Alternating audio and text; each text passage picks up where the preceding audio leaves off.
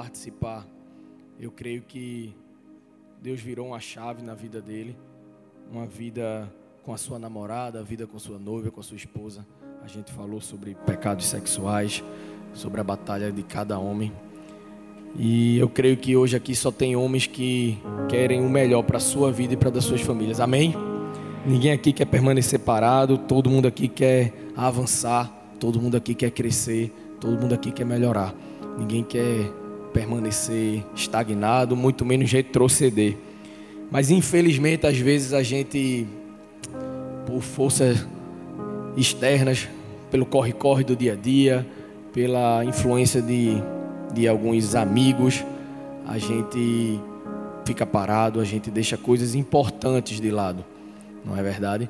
E eu creio que, mesmo a gente às vezes deixando para segundo plano algo que é extremamente precioso, algo que é extremamente importante, que somos nós mesmos, nós, como a gente cantou aqui, como casa, como morada do nosso Deus. Isso a gente precisa valorizar e a gente precisa cuidar. Então o título da nossa mensagem hoje é Cuidado. Cuidado com o que, Stanley? Cuidado conosco mesmos, com o nosso, com o nosso corpo, com a nossa saúde, com a nossa saúde física e com a nossa saúde espiritual.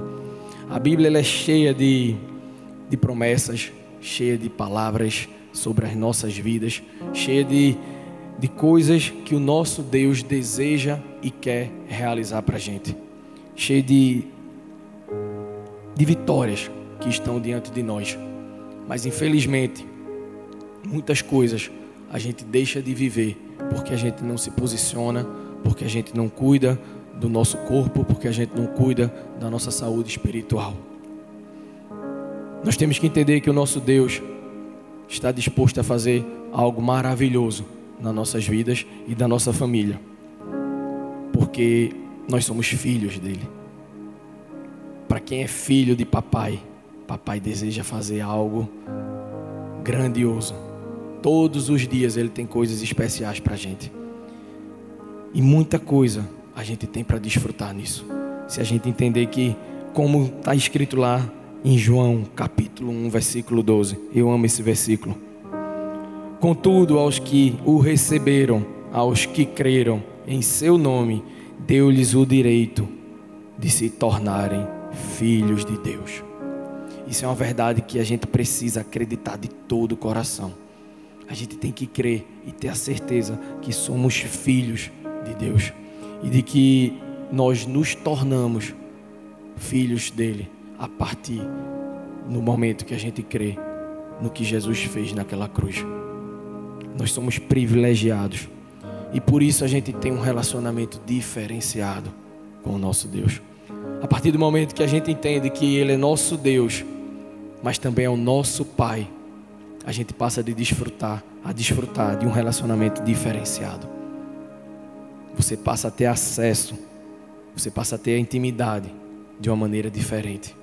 Mas isso, isso não nos isenta de responsabilidades, de deveres e de algumas obrigações. E uma das nossas obrigações, dos nossos deveres, um dos nossos deveres, é cuidar de nós mesmos. A gente precisa entender que a gente tem uma responsabilidade com aquilo que Jesus conquistou lá na cruz a gente tem que ter cuidado com o nosso corpo e com a nossa saúde espiritual. É natural que todo pai queira que um filho o represente onde quer que aquele filho vá. É natural que um pai goste que o seu filho represente os princípios, os valores que ele ensinou. A mesma coisa acontece conosco. Quando a gente passa a ser filho de Papai do céu, a gente tem a responsabilidade de representá-lo de uma maneira saudável, de uma maneira que impulsione outras pessoas a quererem ser filhos desse Deus maravilhoso.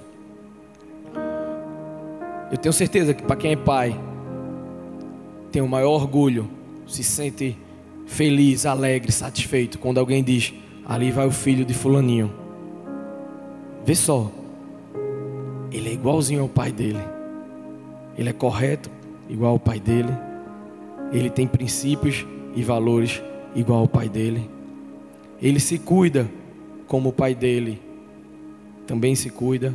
Ele ensina e impulsiona outras pessoas como o pai dele também faz. Enfim, ele é igualzinho ao pai dele. Ele representa bem o pai dele. Então, como filhos, a gente tem que buscar constantemente, diariamente, parecer cada vez mais com o nosso papai, com o nosso Deus. Porque lembra, nós nos tornamos filhos de Deus. Então a gente tem que buscar todos os dias parecer cada vez mais com Ele. Para que os nossos filhos naturais, os nossos familiares, os nossos vizinhos tenham a curiosidade, caso não conheçam, de conhecer esse Deus maravilhoso. Porque você vai ser o representante de Deus aqui na terra. Você é o representante de Deus aqui na terra. Se você não representa bem, como você vai querer que alguém conheça esse Deus? Como alguém próximo de você, íntimo, ou até simplesmente do trabalho ou de uma academia, vai ter curiosidade de conhecer ou de se aproximar do seu papai. Então a gente tem uma responsabilidade. Nós temos vitórias, nós temos promessas em Deus. A gente cantou aqui, Ele é o nosso campeão. Nós temos autoridade no nome dEle. Mas a gente também tem a responsabilidade de cuidar de nós mesmos. Então somos filhos, temos responsabilidade. Temos intimidade para desfrutar, mas não somos isentos daquilo que Ele deseja que a gente faça. E uma das coisas, como eu falei, a gente precisa ser saudável fisicamente e espiritualmente. A gente tem que cuidar, como a gente cantou aqui, da morada do Espírito Santo, da casa do Espírito Santo. E uma das coisas que a gente precisa fazer é cuidar do nosso corpo. Porque se a gente quer ter uma saúde espiritual, a gente também precisa ter uma saúde física, para que a gente possa exercer aquilo que Deus chamou para cada um de nós aqui na terra. A gente tem que ter cuidado com a nossa saúde, a gente tem que ter responsabilidade para a gente ser o sacerdote que Deus deseja que a gente seja, o sacerdote do seu lar, o sacerdote na sociedade. Porque você, a partir do momento em que se tornou filho, você também se tornou representante você também se tornou um sacerdote real aqui na terra. Então hoje, aproveitando o mês que a gente está, que mês nós estamos? Novembro. E tem uma campanhazinha aí, como é o nome da campanha? Quem é homem tem que saber. Novembro Azul. E aí, aproveitando o Novembro Azul, que é de homem, que é de saúde do homem, a gente vai falar um pouquinho do cuidado que todo homem tem que ter. Que às vezes é um tabu, para os mais jovens nem tanto, mas para os mais velhos ainda fica difícil de, de entender que isso é extremamente importante. Mesmo sendo apenas um pouco do seu corpo, ele precisa de cuidado. Porque tem gente se perdendo diante das, dos preconceitos, digamos assim deixando de se cuidar, deixando de cuidar da sua saúde e influenciando negativamente outras pessoas por causa de um pouco de preconceito. Então a gente, como papel de cristão, a gente tem que dar o exemplo de que vale a pena se cuidar, de que vale a pena ter cuidado com a saúde, para que as pessoas possam entender que você representa um Deus que ama, que cuida, e que deseja que todo mundo se cuide. Como é que você vai dar um bom exemplo se você não se cuida? Se você não não cuida daquilo que é extremamente precioso para o nosso Deus, que é a nossa vida. E para cumprir esse papel, a gente tem que estar tá ligado das nossas responsabilidades. E você que é novinho, que eu estou vendo alguns aqui bem novinhos, pode estar tá pensando, ah, isso não é para mim não. eu sou muito novo, eu não preciso me cuidar. Verdade, amém. Mas você precisa entender para poder influenciar um tio, influenciar o seu pai, influenciar um padrinho, um vizinho, alguém que é mais velho que você, mas que você pode ter um papel importante para informar, para orientar.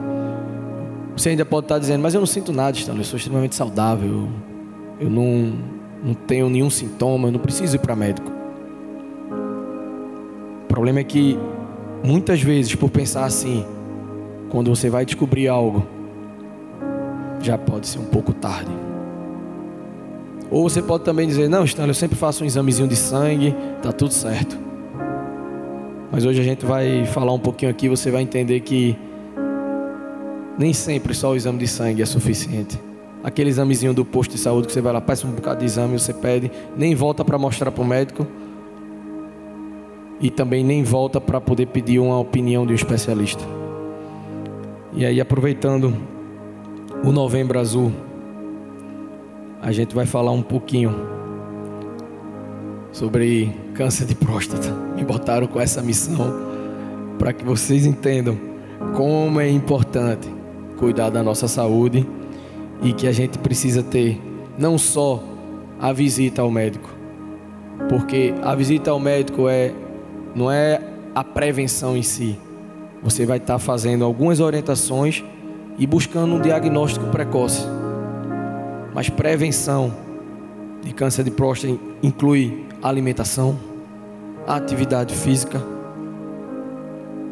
evitar determinados hábitos e conhecimento do seu histórico familiar. O câncer de próstata ele é o segundo o segundo no homem. Ele só perde para o câncer de pele e não melanoma. Em número de casos é extremamente comum. Ou seja, é importante a gente ter cuidado. Não é nada raro.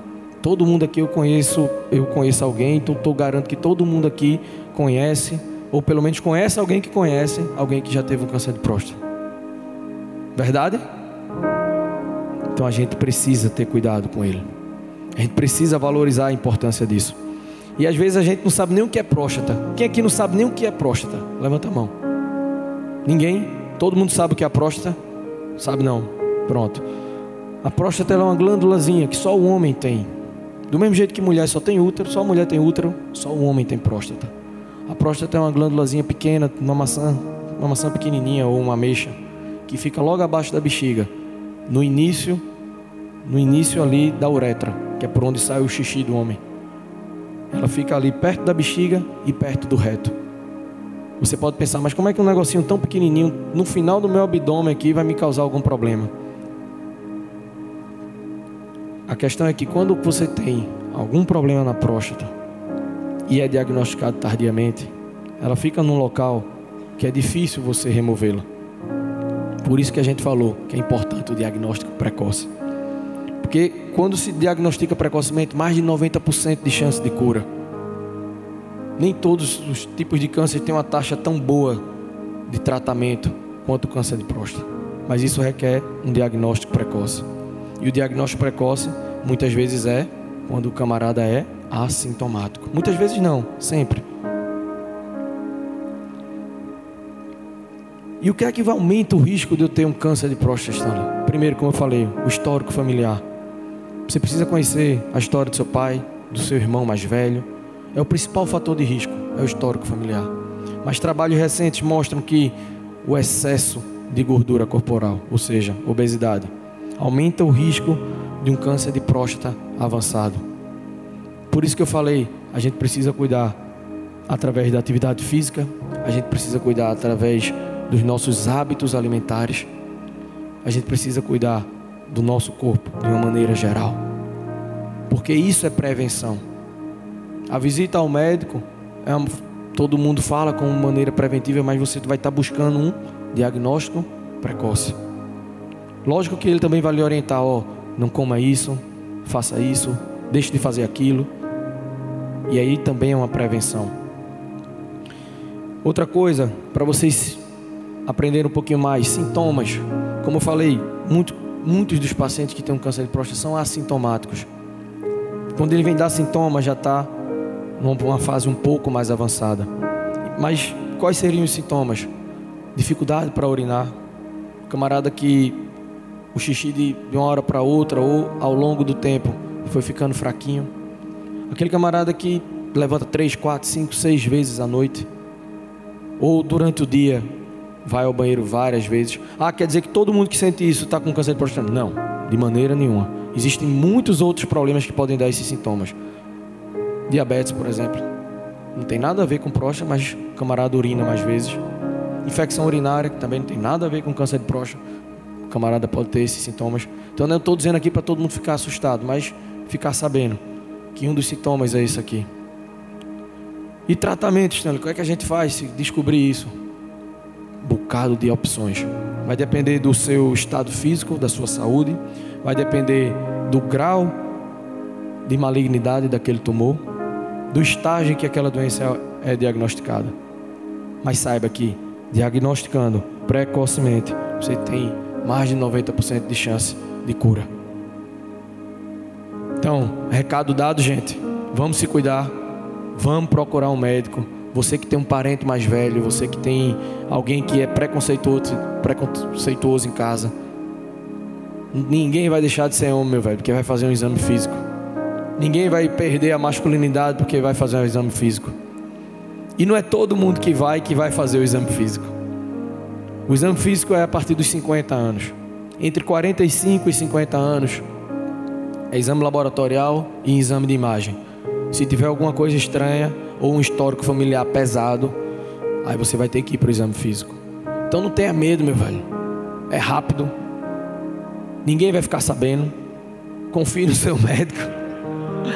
A turma tira onda dizendo, vai, vai postar no Instagram, tá doido. Tem um pessoal aqui que queria sortear um voucher para uma consulta comigo. Eu não faço isso não, ninguém vai. Então, não tenham preconceito, gente é algo extremamente importante, rápido, mas que pode salvar a sua vida. Se você for diagnosticado, infelizmente, mas se for um diagnóstico precoce, tem diversas opções terapêuticas e você vai estar tá ficando livre dessa doença e seu parente também vai ficar. Beleza? Recado dado. E agora vamos falar da nossa saúde física como um todo, sem ser apenas câncer de próstata. Por que é que a gente precisa se cuidar? Por que é que a gente precisa ter cuidado? Vamos ver três pontos hoje para todo homem, para os novinhos, para os que ainda têm 20 e pouco, para os que ainda são, são com 40 e para os que já passaram dos 50. Para todo mundo, a gente precisa ter cuidado. Primeiro, você é apenas um mordomo, você não é dono. De quê? Desse seu braço, dessa sua perna, do seu corpo, meu querido. Você é apenas mordomo. Você não é dono. Se você entregou sua vida para Jesus, tudinho é dele. 1 Coríntios 6, versículo 19.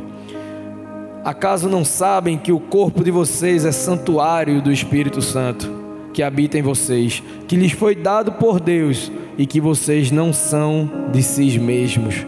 Isso não sou eu dizendo isso aqui, está lá em Coríntios, 1 Coríntios, capítulo 6, 19. Então, o principal motivo para você cuidar da sua saúde, para você ir para um médico, para você fazer uma atividade física, para você buscar ter um, um hábito alimentar mais saudável, é porque isso aí que faz você respirar, esse coração que bate, a sua cabeça, não é seu. Seu corpo não lhe pertence. Você é apenas um mordomo, então trate de cuidar dele com cuidado. Pense em algo muito valioso, algo que você dá muito valor. Pensou? Multiplique por mil, por um milhão. Pense em algo que o seu pai gosta muito, tem muito apreço e que é muito caro. Pense aí, você que é criança ou você que já é adulto, mas lembre de alguma coisa que seu pai valorizava muito, porque dizia: Ó, oh, isso foi muito caro, tenha cuidado para não quebrar. Multiplique por um milhão e você ainda não vai chegar no valor que tem. Isso sou eu, isso é você. Diante de Deus, nós temos um valor inestimável. Deus nos valoriza, Deus nos ama tanto, que deu o seu único filho para morrer por mim e por você naquela cruz. E quem somos nós para não cuidar de algo tão valioso? Quem somos nós para querer agredir ou ser desleixado com algo tão valioso como o nosso corpo, como a nossa vida?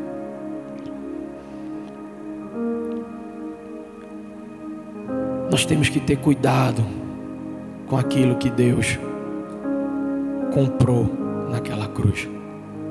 Algo muito valioso. Nós fomos comprados por um preço altíssimo. A gente tem que se lembrar disso todo dia. Deus, Deus enviou o seu filho para morrer naquela cruz por mim e por você, para que a gente pudesse ter acesso ao nosso Pai, para que a gente pudesse se tornar filho de Deus para que a gente pudesse ter uma vida abundante, para que a gente pudesse ter uma vida saudável. Então, esse corpo que você vê, sua mão, seus pés, não te pertence, meu querido. Essa barriguinha não te pertence. Declara, não me pertence, vai sair. é de papai. Então, cuide bem. Nós somos seres racionais, nós temos pensamentos, sentimentos, vontades. Nós não somos robôs, nós temos livre-arbítrio. Mas a gente tem o Espírito Santo que nos mostra, que nos direciona, que nos dá a direção e o ensinamento para aquilo que a gente deve fazer. Basta a gente querer e aceitar o direcionamento dele, porque ele mesmo vai dizer como a gente tem que cuidar.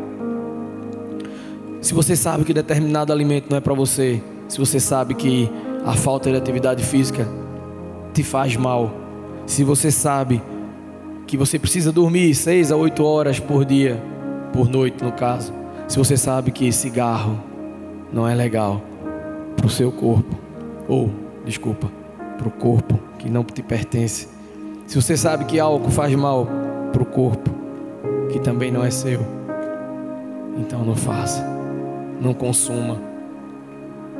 Você vai estar agredindo, você vai estar sendo descuidado com algo que não é seu, com algo que ele lhe deu para cuidar, para si, para ser o mordomo, para administrar. Então tome cuidado. Seja cauteloso, cuidadoso, não seja negligente, não seja descuidado, não seja inclusive irresponsável com algo que Deus tanto ama, que é você. E aí, um outro hábito, ou a falta desse hábito, é procurar um médico. Tem gente que nunca foi, e até mesmo quando vai, quando está doente, não vai. Nosso Deus é um Deus de milagre, é um Deus que cura, eu creio, mas Ele também usa profissionais para cuidar da gente. Ele deu inteligência e sabedoria para profissionais de saúde para cuidar da gente. Imagine um carro, um carro novo, zerado. Mesmo um carro novo precisa de cuidados, de, de prevenção, de manutenção. É ou não é? A mesma coisa sou eu e você. A gente precisa ter cuidado com aquilo que Deus colocou nas nossas mãos. Um carro zero, uma hora ele vai ter 5, 10 quilômetros, 10 mil quilômetros, vai precisar de uma revisão, de uma manutenção. A mesma coisa somos nós.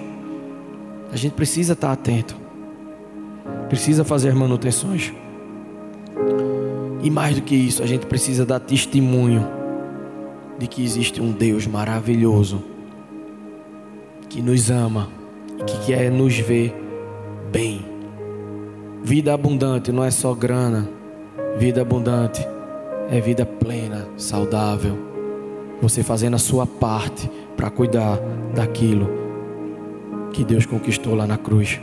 Porque a gente tem que dizer e tem que mostrar e tem que viver de uma maneira que as pessoas vejam que vale a pena ter um papai. Se você for um cara desleixado, aquele cara cansado, feito a gente escuta, que consome coisas que não faz bem para você, que deixa de fazer coisas que faz bem para você, a gente vai dar um mau exemplo para aquelas pessoas que não conhecem esse Deus maravilhoso. Esse bicho é, é cristão e tem essa vida toda desleixada, toda desregrada, como se diz. Qual a diferença de ter esse Deus e de não ter esse Deus? Se ele é desse jeito. Todo nosso todos ao nosso redor precisam testemunhar que o Senhor é Deus que cuida. Mas nós precisamos fazer a nossa parte para a gente testemunhar, resplandecer fisicamente e espiritualmente para as outras pessoas. Segundo ponto, a gente tem que ter cuidado porque nós somos morada. Isso aqui não pertence a mim. Isso que vocês são, seu corpo não pertence a vocês. E mais, você, meu irmão, é morada do Espírito Santo. 1 Coríntios capítulo 3, 16 a 17. Vocês não sabem que são santuário de Deus e que o Espírito de Deus habita em vocês? Se alguém destruir o santuário de Deus, Deus o destruirá, pois o santuário de Deus, que são vocês, é sagrado. Eita, é forte, né? É forte. E aí você se acha no direito de não se cuidar, de não ir ao médico, de não fazer um exame físico. Você é sagrado, meu irmão. Somos sagrados. Eu e você somos morada do Espírito Santo. Como a gente pode se atrever a não cuidar da gente? Quando a gente escuta que a gente é mordomo de tudo, inclusive dos nossos corpos, a gente tem responsabilidade para dar testemunho para as outras pessoas. O Espírito Santo habita em nós para a gente ser usado, para a gente abençoar, para a gente ser embaixador, para a gente ser sacerdote, para a gente ser representante dele aqui na terra.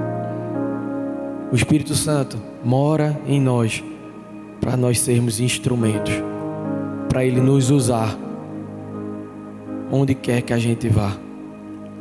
Nós somos moradas não para ficar em casa quietinho ou só orando, só louvando, não. A gente é morada para a gente refletir a face de Deus onde quer que a gente vá.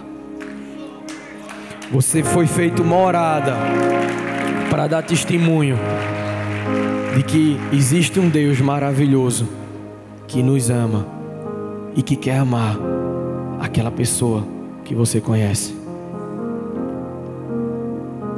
E uma das formas da gente dar testemunho, uma das formas da gente cuidar, de abençoar, de demonstrar amor por vidas, é a gente se cuidando para estimular outras pessoas a se cuidarem. Uma historinha rápida. Imagina você estar tá lá na sua casa, assistindo televisão e chega a vizinha angustiada, aperreada, querendo a sua ajuda, porque o marido dela está doente, mas não quer ir para o médico. Está doente, mas não se cuida. E ela explica aquela situação. O filho dela também chega e quer pedir a sua ajuda para que você vá lá e estimule aquele, aquele homem aí no médico, diga a ele que é importante. E aquela mulher está lá desesperada porque o marido não vai. Mas aí, infelizmente, ela descobre que o cristão que mora ao lado dela é um camarada que não vai ao médico, é um camarada que não se cuida e que a, a esperança dela em receber a sua ajuda foi frustrada. É uma coisa básica. Você não vai estar evangelizando com palavras, você não vai estar falando do amor de Cristo, nada. Você vai só iria lá e dizer, meu irmão, você precisa se cuidar porque isso, aquilo. Mas se você não viver para ajudar outras pessoas em tudo, inclusive nisso, você vai estar falhando. Lembra, a gente tem que representar Ele em todos os aspectos, até numa simples ajuda para levar uma pessoa para o médico. Uma bobagem. Mas que alguns podem não ser útil no dia que isso for preciso. Porque a gente tem que viver aquilo que a gente fala. A gente tem que viver de uma maneira íntegra. em tudo. A gente tem que ter, além do desejo de viver uma vida para abençoar outras pessoas, a gente precisa buscar isso para a gente. Porque se você não buscar também para você a sua saúde física, como é que você vai ter impulsionamento para buscar uma saúde espiritual? Nós somos corpo, alma e espírito. E para a gente alcançar outras vidas, nós temos que ter saúde física e espiritual. Somos corpo, alma e espírito. E lembra, nós temos promessas, vitórias, mas também temos responsabilidades. E nossas atitudes sempre terão consequências, boas ou ruins. E nossas atitudes terão consequências boas ou ruins para nós e para aquelas outras pessoas que estão ao nosso redor. Para as nossas pessoas mais próximas, nossos filhos, nossas esposas, nossas atitudes sempre serão observadas. A gente precisa cuidar do nosso corpo, do nosso espírito, porque, como eu vou ler aqui no próximo tópico, nós somos sacerdotes, nós somos morada. Por quê? Porque nós somos instrumento de Deus para abençoar vidas. Você é instrumento de Deus para abençoar vidas. Então cuide do instrumento de Deus. Cuide daquilo que Deus vai usar para alcançar vidas. Nós dizemos que amamos vidas. Nós dizemos que nossa paixão é Jesus. Nossa cultura é o amor. Então a gente tem que cuidar daquilo que Jesus ama, que somos nós, e a gente tem que cuidar de vidas através das nossas vidas. Terceiro ponto, porque é que a gente precisa ter cuidado? Quem não é ainda casado, já vai se ligando. E quem é casado, saiba, você é sacerdote do lar.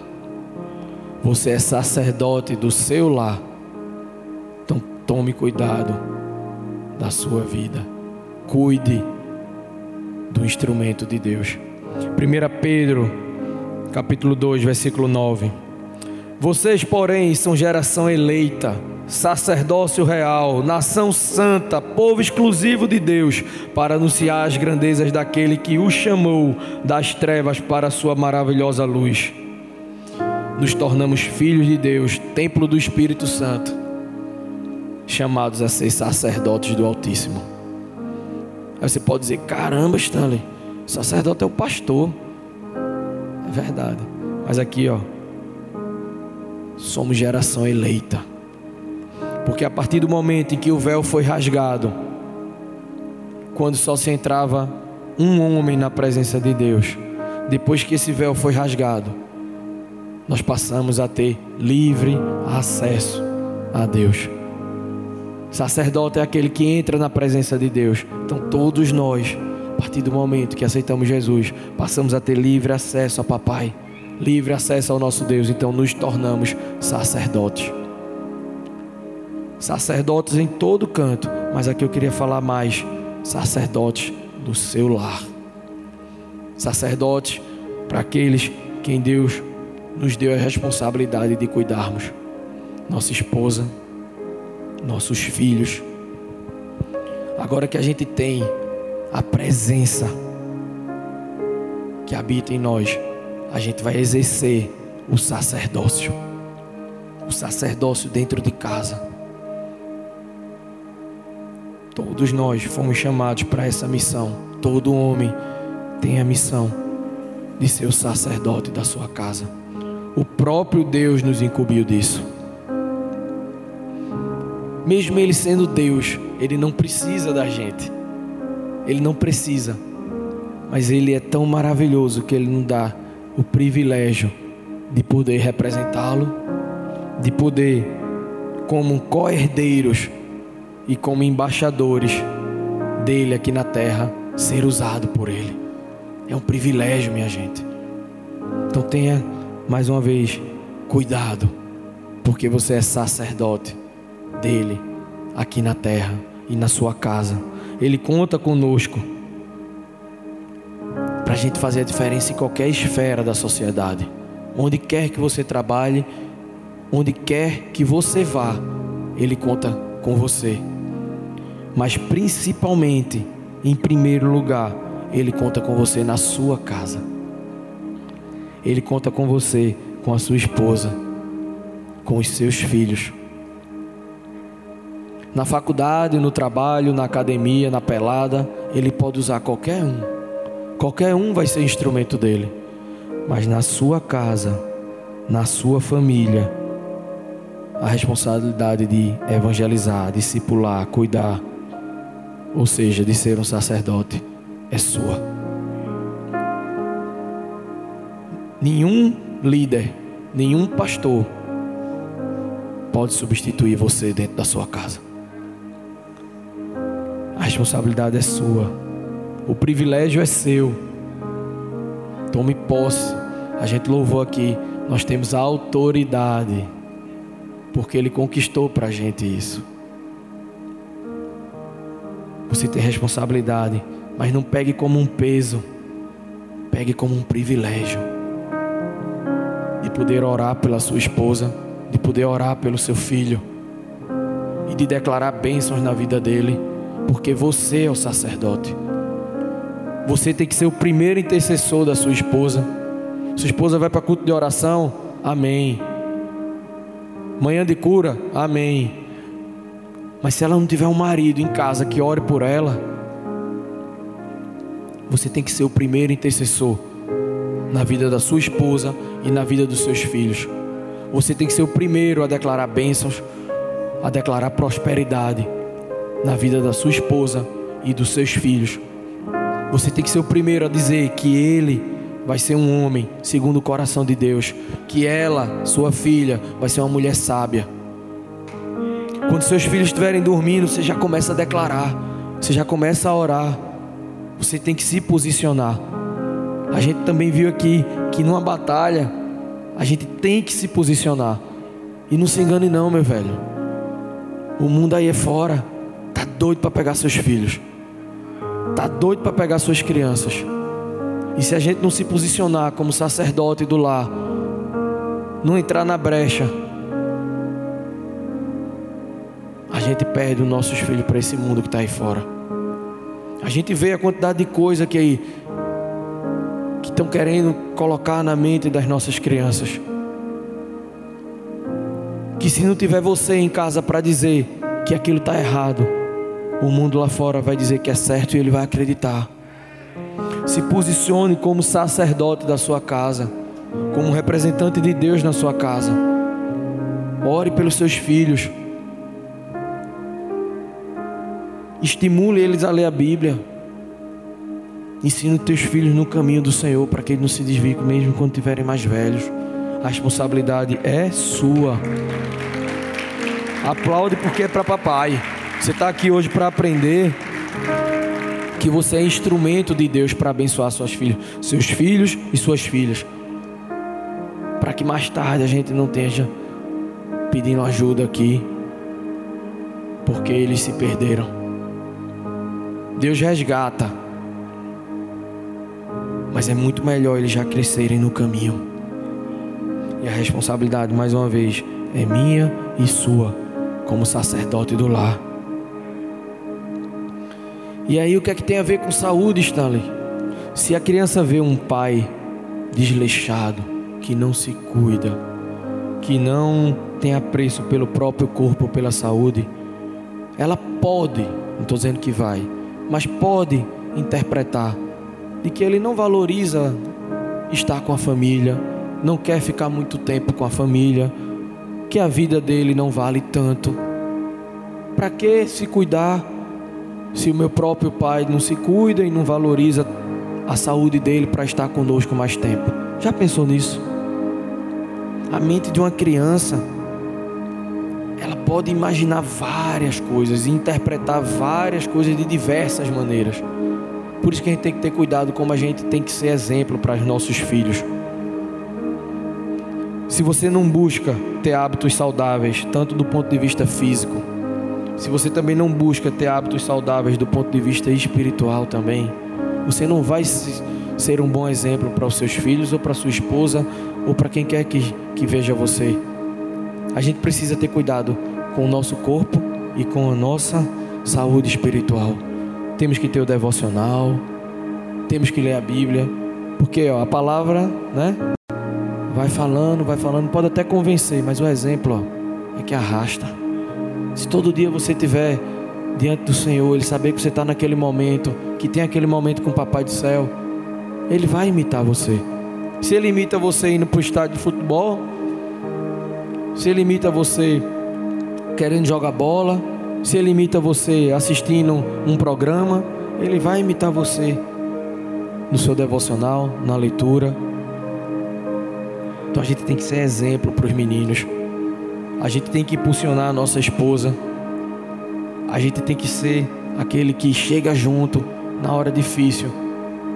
E para poder dar exemplo, a gente tem que fazer, a gente tem que praticar. Então, se tem algum vício, meu irmão, largue. Primeiro, porque você é morada, você é sacerdote. Primeiro, e segundo, porque você vai ter que ser exemplo para os seus filhos. E dizer que não, eu me cuido porque eu te amo, filho. Eu me cuido porque eu quero estar mais com você. Eu me cuido porque eu me importo com você. Eu quero ficar mais tempo com você. Eu quero ter saúde para ver você crescer.